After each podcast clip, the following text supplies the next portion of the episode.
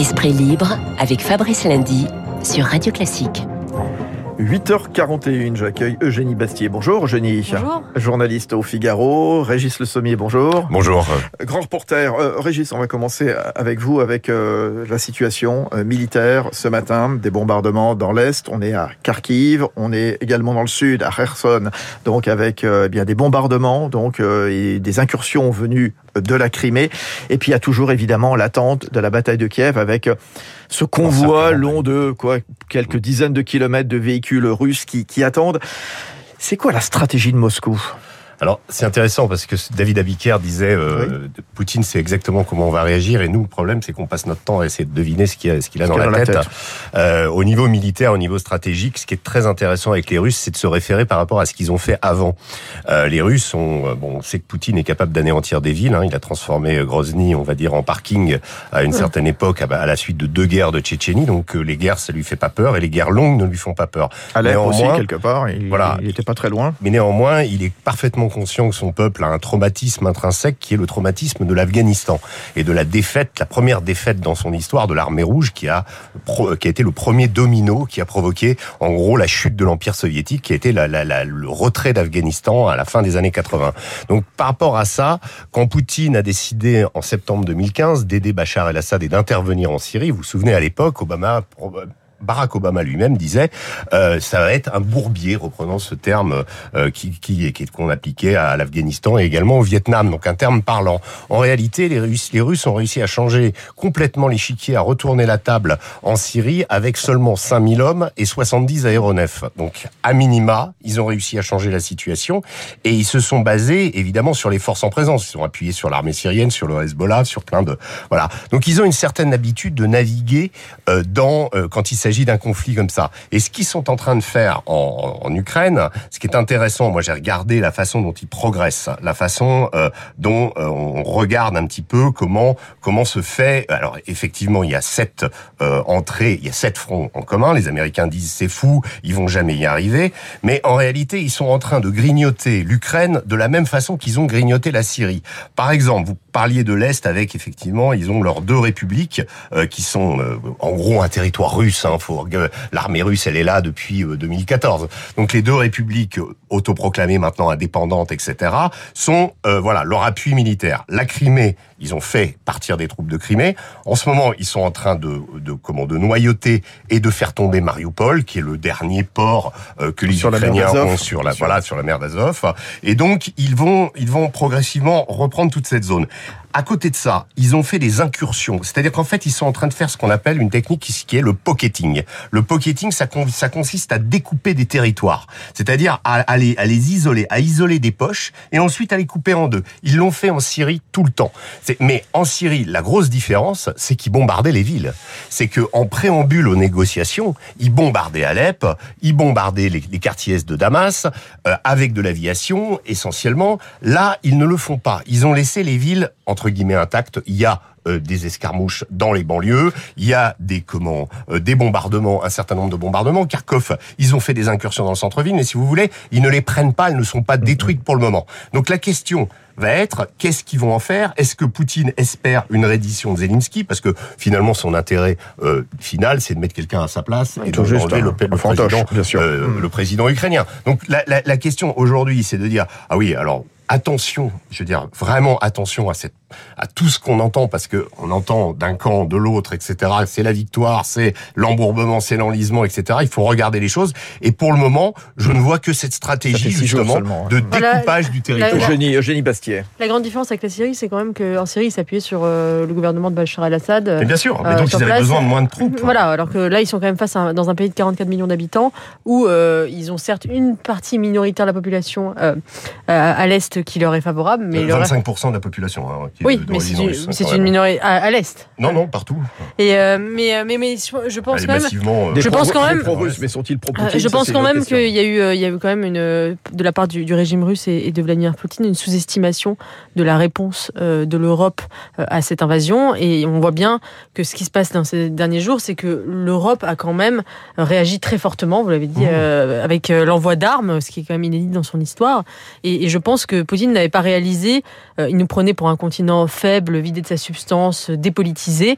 Et ce qui s'est passé dans les derniers jours, il n'avait pas totalement tort, bien sûr, mais ce qui s'est passé dans ces derniers jours nous a montré que finalement l'histoire, enfin les, bouleversements historiques se font toujours par la force et, par, et, par, la violence, et qu'aujourd'hui l'Europe est en train d'accoucher de cette Europe puissance qu'elle n'a pas réussi à faire pendant les 50 dernières années sous le coup de force de cette invasion de l'Ukraine. Oui, alors parallèlement donc à, l'action militaire, euh, il y a évidemment l'action diplomatique, ces discussions euh, mhm. russo-ukrainiennes à la frontière du Bélarus, et puis les coups de téléphone passés par euh, le président de la République française à Vladimir Poutine et au président Zelensky, lequel voudrait une adhésion très rapide à l'Union européenne. Eugénie Bastier, est-ce que ça vous semble faisable? Jouable. Évidemment, ce n'est pas faisable de façon précipitée, même si certains agite l'idée que euh, pourrait faire une procédure accélérée pour l'Ukraine dans les circonstances exceptionnelles dans lesquelles nous sommes. Euh, je ne suis pas du tout sûr que ce soit une bonne idée euh, sur le fond. et c'est vrai qu'on est, on est, en fait, là, ce qu'on est en train de vivre, c'est la, crise des missiles de, Cuba, mais à l'époque des réseaux sociaux. Et donc, il y a une espèce de, surenchère mimétique et médiatique extrêmement forte qui fait que chacun veut, veut dans le quart d'heure suivant, faire une, une, surenchère de propositions pour aider l'Ukraine, ce qui est tout à fait légitime sous le coup de l'émotion. mais est-ce que l'entrée dans l'Union européenne euh, est effectivement une bonne idée, euh, sachant que c'est ça qui a déclenché la guerre en 2014. Euh, je n'en suis pas sûre. Et est-ce que c'est faisable encore moins? Parce que quand on voit la, la longueur des processus d'adhésion, parce que évidemment ça, ça, ça, ça, implique un alignement économique, une convergence de, de, de, normes qui n'est pas du tout, du tout, du tout d'actualité pour le moment. Un aval de tous les peuples et surtout une, une, unanimité des, des, voix de, tout, de tous les peuples de l'Union européenne. déjà qu'on voit bien que ce gros cargo de l'Union européenne est difficile à diriger à 20 on, ne sait pas si un élargissement euh, euh, est, souhaitable, sachant que d'ailleurs, si l'Ukraine rentrait dans l'Union européenne, cela ferait que de facto, les 27 pays de l'Union européenne entreraient en guerre contre la Russie, puisqu'il y a euh, un, une clause des traités européens qui prévoit la solidarité. Euh, donc ça signifierait tout simplement que l'Union européenne rentrerait en guerre officiellement contre la Russie. Régis Le Sommier. Non, moi, je, ce, que, ce, que, ce qui est intéressant dans... dans alors, l'adhésion à l'Union européenne, à mon avis, c'est assez illusoire. Et d'ailleurs, il ne faut pas rappeler que c'était une des, un, des, une des raisons du déclenchement de la guerre en 2014 dans le Donbass. Euh, non, ce qui est intéressant, c'est que clairement, aujourd'hui, on peut dire que Zelensky euh, a gagné la bataille médiatique euh, il a gagné la bataille médiatique, il apparaît tous les jours, ses conférences de presse, on le voit, etc. Donc c'est un personnage qui est devenu un peu le nouveau Churchill. il fait figure de héros. Euh, nouveau Churchill, d'ailleurs assez comparable au personnage de Churchill qui était euh, moqué avant la guerre, qui passé pour un alcoolique, etc. Là, on a un type qui est un clown, euh, bon, qui est un ancien comique et qui a fait de l'animation et du show, un peu comme Donald Trump aussi à une époque. Mais montre un courage physique quand même certain. Non mais oui, maintenant, mais, mais je parle de, de comment de ce qu'a fait mm. Churchill et de la, de la, transformation et du leader qui est capable de saisir son moment dans l'histoire. Et ça, ça s'est passé, ça s'est passé devant nos yeux. C'est aujourd'hui son arme principale. La question maintenant des négociations. J'y reviens. Qu'est-ce qui s'est passé hier, donc dans la ville de Gomel, en Biélorussie? Déjà au départ, les Ukrainiens ne voulaient pas que ce soit en Biélorussie. Ils ont fini par l'accepter. Euh, donc la position euh, des Russes n'a pas changé elle. Ensuite, il faut regarder quand on a ce type de négociation autour d'une table, qui, qui représente, qui est représenté dans chaque partie. On a vu que le ministre euh, de, de la Défense euh, ukrainien était là, un certain nombre de le conseiller spécial de Zelensky était là. De l'autre côté, on se dira que la, la, délégation russe, elle était un peu sous-calibrée. Troisième, quatrième rôle. Hein. L'interprétation de ça peut laisser penser que les Ukrainiens sont peut-être plus demandeurs d'un cessez-le-feu actuel, étant parfaitement conscients de leur infériorité militaire et de euh, ce qui va probablement se passer, parce que l'enlisement, le bourbier, oui, ce qu'on dit, la, la Russie, ce, que, ce, qui est, ce qui est un, ce sur quoi la plupart des experts s'accordent, c'est que la Russie est capable de vaincre militairement l'Ukraine. En revanche, elle aura beaucoup beaucoup plus de difficultés à l'occuper. Et Vladimir Poutine a dit qu'il ne voulait pas occuper l'Ukraine. Donc clairement, son intention, c'est de euh, sortir Zelensky et de mettre quelqu'un d'autre à sa place. Donc là, actuellement, les négociations sont arrivées, elles ont duré cinq heures. Il n'y a pas eu de, de débouché, mais il y a eu, ils vont recommencer.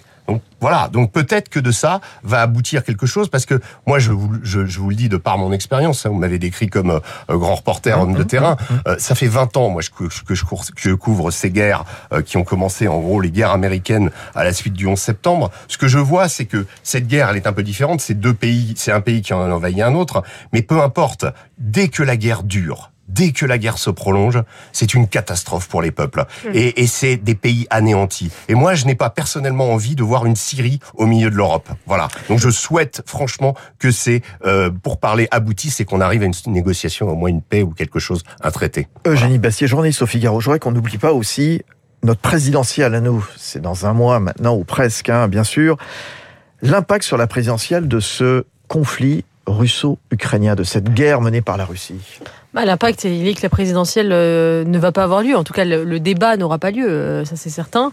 Euh, nous sommes dans, un, dans une époque d'hypersphère médiatique qui fait que, en fait, paradoxalement, plus il y a une diversité de, de canaux médiatiques par les réseaux sociaux, par les chaînes d'infos continues, plus finalement il n'y a qu'un seul sujet qui est traité. C'est un peu le paradoxe de notre, de notre société. On l'avait déjà vu pendant le Covid qui a tout écrasé, absolument. Et là, la crise ukrainienne écrase tout médiatiquement, y compris l'élection présidentielle qui est effectivement une élection, une échéance majeure. Ça se, ça se comprend par l'écosystème médiatique dans lequel nous vivons euh, et aussi parce qu'évidemment Emmanuel Macron euh, est personnellement euh, dans la résolution de ce conflit. il semble évident qu'il va y avoir un phénomène de ralliement autour du drapeau qui va bénéficier à Emmanuel Macron. il est déjà donné à 28%, il pourrait aller peut-être même jusqu'à 30% au premier tour, qui va effectivement nuire, nuire à ses opposants. la question qu'on peut se poser dès à présent, c'est la question de l'après, c'est-à-dire est-ce que cette présidentielle amputée, où il n'y aura pas eu véritablement de, débat démocratique, euh, va accoucher d'un mandat où euh, finalement la légitimité d'Emmanuel Macron sera entamée. Au contraire, euh, sera-t-il renforcé par une forme d'aura qu'il aura eu dans cette crise? C'est tout ce qu'il va falloir déterminer. Et, ces débats que nous n'avons pas eu maintenant, quand, quand est-ce que nous les aurons? C'est la question qu'on peut se poser. Et, face à lui, est-ce qu'on n'a pas une droite française qui a été parfois trop complaisante avec Poutine? Et quand je pense à la droite, plutôt à, à l'extrême droite, Eugénie Bastier. Écoutez, euh, je pense que c'est une chose. Euh, aujourd'hui, on va faire un peu le procès de tous ceux qui ont voulu un jour dialoguer avec Poutine. Je pense que c'est une chose que d'avoir voulu le dialogue avec Poutine. C'est même pire que ça. Oui, oui Alors, je peux terminer. Et c'en est, une autre. Et c'en est une autre de, de, de aujourd'hui continuer à le soutenir. C'est-à-dire que des gens, que des gens comme Hubert Védrine, Jean-Pierre Chevènement, qui ont toujours plaidé pour la, main tendue vers la Russie ou Hélène mmh. Carrère d'Ancos, euh, soient aujourd'hui poursuivis, ça n'a aucun sens. En revanche, c'est vrai que des gens, que, que Éric Zemmour, par exemple, ait du mal à décrire Vladimir Poutine comme un autocrate. on peut s'interroger sur effectivement euh, ce, quelle est la difficulté qu'il a à appréhender aujourd'hui le, régime euh, le régime poutinien. vous avez raison, juste ce que vous disiez, euh, Eugénie, c'était hier sur RTL, il avait du mal à dire que Vladimir Poutine était un autocrate. Voilà. Euh, il a dit un démocrate autoritaire. Un démocrate autoritaire, parce que selon lui, il est élu par le peuple. Voilà. Donc. Oui, euh, enfin, euh, Kim Jong-un, je crois, a été élu régulièrement par le peuple, et Mussolini a été élu aussi par le peuple, en, tout en ayant terrorisé ses opposants. Je pense que Éric Zemmour se trompe en pensant que la démocratie est juste l'onction du suffrage universel. On sait très bien que historiquement, ça n'est pas le cas, parce que quand vous organisez une élection en terrorisant les opposants, en empoisonnant vos rivaux et en n'ayant pas de liberté de la presse, cette, cette, cette élection n'a aucun sens. Et donc je pense que Éric Zemmour, qui, qui, qui, qui est un candidat qui, qui est, cultivé et qui veut toujours penser le temps long et l'histoire avec un grand H, et souvent d'ailleurs avec une référence du 19e siècle, a du mal à penser l'actualité et le présent. Euh, et là, on l'a vu pendant cette crise, parce que euh, il y, a deux contradictions, à mon avis, dans son discours, je le dis rapidement. Euh, D'abord, son souverainisme qui aujourd'hui touche la France, mais ne peut pas s'appliquer à l'Ukraine. Souverainisme au-delà des Pyrénées, impérialisme au-delà. et, peut-être aussi son pacifisme, c'est-à-dire qu'on peut pas être impitoyable avec les ennemis de l'intérieur et complaisant avec ceux de l'extérieur. Il me semble qu'il y a une contradiction dans le discours. Régis Le Sommier. Non, moi, ce que je, je voulais réagir parce que je pense que cette euh, russophobie, parce qu'il faut bien l'appeler comme ça, euh, est devenue euh, hors de contrôle. Au moment où on parle, j'entendais hier euh, puisqu'on est hein. puisqu'on est dans, dans, le, dans une sur radio classique donc euh, vos auditeurs apprécient euh, évidemment Valérie Gergiev et mmh. savent mmh. que son interprétation de Malheur est une des plus belles qui soit aujourd'hui et que c'est un des meilleurs chefs d'orchestre au monde voilà il vient d'être déprogrammé de l'opéra de Paris d'une représentation tout simplement parce qu'il est ami de Poutine pas parce qu'il a des les oligarques ou qu'il mmh. toucherait de l'argent etc enfin bon voilà c'est un proche de Poutine voilà moi je me suis demandé hier s'il fallait bien que je planque mes mes, mes disques de Rachmaninoff ou autre, parce que ça devient complètement obsessionnel. Ça devient, et dans la campagne électorale, ce que vous dites, effectivement, d'aller chercher qui, à un moment, est allé serrer la main à Poutine, etc., en disant attention, hein, euh, vous avez été, vous y avez été. Non, mais c'est, voilà. Et on est en train d'appliquer, et malheureusement, euh, je vais parler de, de, de comment de, de, de ce qui a été euh, de l'interruption des chaînes d'influence russe, on dira, comment Sputnik et RT. on est en train de faire exactement ce que Poutine fait avec la presse chez lui. C'est-à-dire que quand quelqu'un n'est pas d'accord avec lui, il le muselle et il ostracise les journalistes. Aujourd'hui, je, je, je, parle d'RT France, je parlais juste d'RT France parce que... vous avez collaboré. Oui, bien sûr. Et, et, RT France, je vais vous dire qu'est-ce que c'est? Je vais vous dire, euh, aujourd'hui, on est, euh, quand j'entendais hier Jean-Yves Le Drian dire sur le perron de l'Élysée, il faut mettre un terme à l'influence, à, à, la propagande, propagande russe. RT France, c'est 176 salariés, tous français, qui se retrouvent au chômage aujourd'hui. Voilà. Le oui, alors moi je partage cette question parce que d'un côté je, je comprends cette, ce, ce, ce, souci du pluralisme, etc. Mais on ne peut pas quand même comparer parce que Poutine, lui, fait empoisonner les journalistes euh, dans, dans son pays. Euh, et, euh, et, deuxièmement, je pense qu'il ne faut pas aussi que nos démocraties soient enfin, montre de faiblesse. J'entendais des gens qui disaient bon, on ne peut pas interdire RT parce qu'il faudrait passer par tel ou tel principe de droit, etc. Je dire, là, on est quand même dans un, dans un, dans un conflit. si effectivement RT participe d'une forme de propagande et, et c'est quand même un, média qui est spécial, c'est-à-dire bah, qu'il est payé 100%. décider. Oui, mais là, non, on, est, on, est, dans un conflit, on va pas s'en faire Alors, il faut quoi? Il faut une, une, juridiction spéciale, quelque chose de. un truc arbitraire pour décider de, de, de, mettre un terme. Mais je pense qu'il faut aussi montrer qu'on est, on est ferme et, qu'on n'a pas peur euh, à Poutine. De, passer au-dessus des lois et de. merci, merci beaucoup. Merci, Régis Le Sommier. Je vous souhaite le meilleur pour la, la suite, hein, la suite de votre carrière, grand reporter. Et puis Eugénie Bastier, qu'on lit dans le Figaro, Esprit Libre sur Radio Classique, 8h57. Dans un instant, le rappel des grands titres de l'actualité de ce 1er mars avec Lucille Bréau. Vous écoutez Radio Classique.